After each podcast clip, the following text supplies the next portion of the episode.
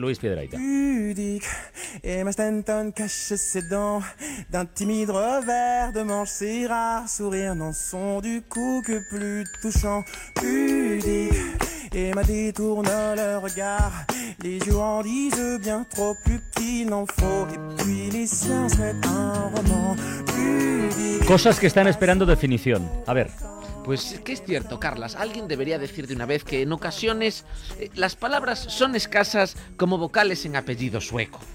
Y aquí, en la ventana, seguimos buscando significados huérfanos de significante. Por ejemplo, hay un fenómeno que todavía no tiene nombre. ¿Cuál? Eh, todos lo hemos vivido, seguramente vosotros también. Eh, es eso, ese momento cuando vas por la ciudad todo tenso, mendigando wifis gratuitas Ah. eh, para bajarte el correo, que vas, vas inquieto, vas, mira, aquí hay una sin candadito, aquí parece que hay un bar al que me puedo arrimar y al calor de esa lumbre puedo descargarme algo de Twitter.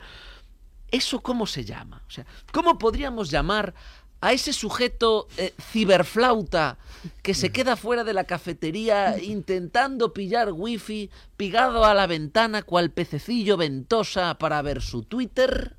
¿Cómo podríamos llamar a ese, a ese sujeto? Yo propongo wifigüeño. Wifigüeño. Es un adjetivo, ¿no? Con o un sustantivo, ¿no? Y, y la definición quedaría tal que así. Mira, wifigüeño. Pescador callejero de wifis gratuitas. Persona con recursos suficientes para adquirir un dispositivo carísimo, pero insuficientes para costear la línea. Eso es eso un es wifi wifigüeño, muy bien. Qué fantástico. Pues son, bueno, gracias a Dios en, la, en, el, en el Mac Store, en la cola, que yo creo que siguen todavía los que llevaban cuatro días haciendo cola para comprar el Sí. iPhone 6. Todavía el todavía iPhone 6, seguirán no el entrando, 6. ¿no? Estarán ahí. Menos mal que allí tienen wifi. Si el pasa es que debe haber, yo creo que los últimos de la cola no les llega el wifi. Y están con el ansia de los mil euros en el bolsillo para comprar el aparato, pero no tienen, no tienen Sí, sí, gestionan sus recursos. Administran, administran. Bueno, pasamos con otra. Una, eh, claro, ahora una de toda la vida. Esta, esta, esta a todos nos ha pasado, es la situación típica de bar español cuando llega la cuenta Ah, sí. y todos hinchan pecho, ¿eh? sacan la cartera, hacen como que van a pagar, pero no. ¿Sabe- ¿Sabes qué momento digo? Sí, sí, perfectamente. así, como, como diciendo, anda, anda, al favor, que se dice mucho, favor, ar favor, que no sabes si se- que es difícil saber si están diciendo, haz el favor de pagar o haz el favor de no pagar, porque es muy confuso ese momento. ¿Cómo podríamos llamar ese momento? Que existe, pero que no tiene nombre.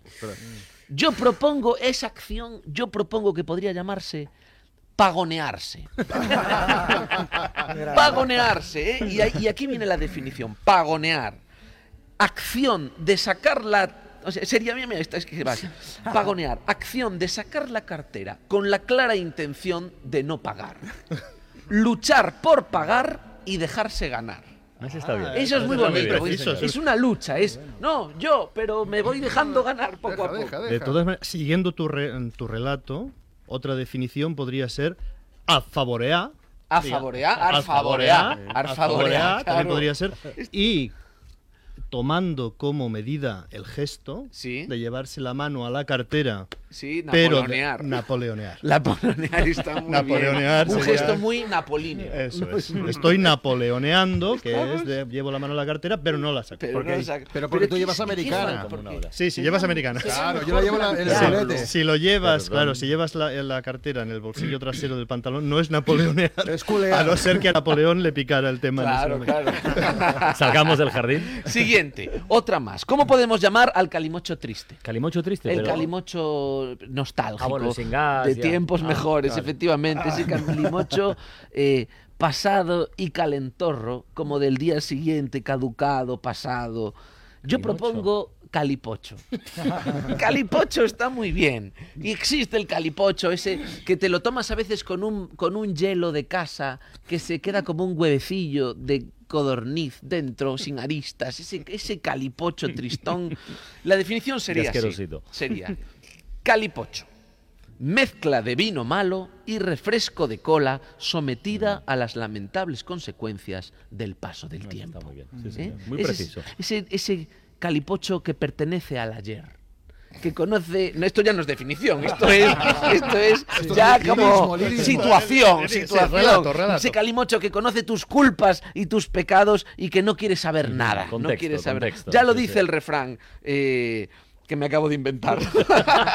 del vasco el calimocho y del chino el calipocho. Ah, Eso sería un refrán que podría ser. Tengo resaca, ¿no habrá quedado una cervecita de la fiesta de ayer? No, solo queda calipocho. Deja, prefiero la muerte. Es, es duro el, el- el calipocho. Más ya por última, una más, una más. Venga. Urge una palabra para designar a esa persona de sensualidad festiva que después de una relación te deja picores, ronchas o manchitas. Ah, vale. Ahora hemos caído. Voy a repetirlo. Esa persona de sensualidad festiva que después de una relación te deja ronchas, picores o manchitas. Yo propongo putón verbenéreo. putón verbenéreo. Y la definición podría ser la siguiente. Putón verbenéreo. Dos puntos. Ganga sexual. Persona de fácil acceso sentimental cuyas instalaciones amorosas están sucias y descuidadas. Eso sería putón verbenerio, wifigüeño, calipocho y pagonearse. Nuevas palabras, Carlas, que ahora, al igual que nuestras vidas, ya tienen un significado. Muy bien.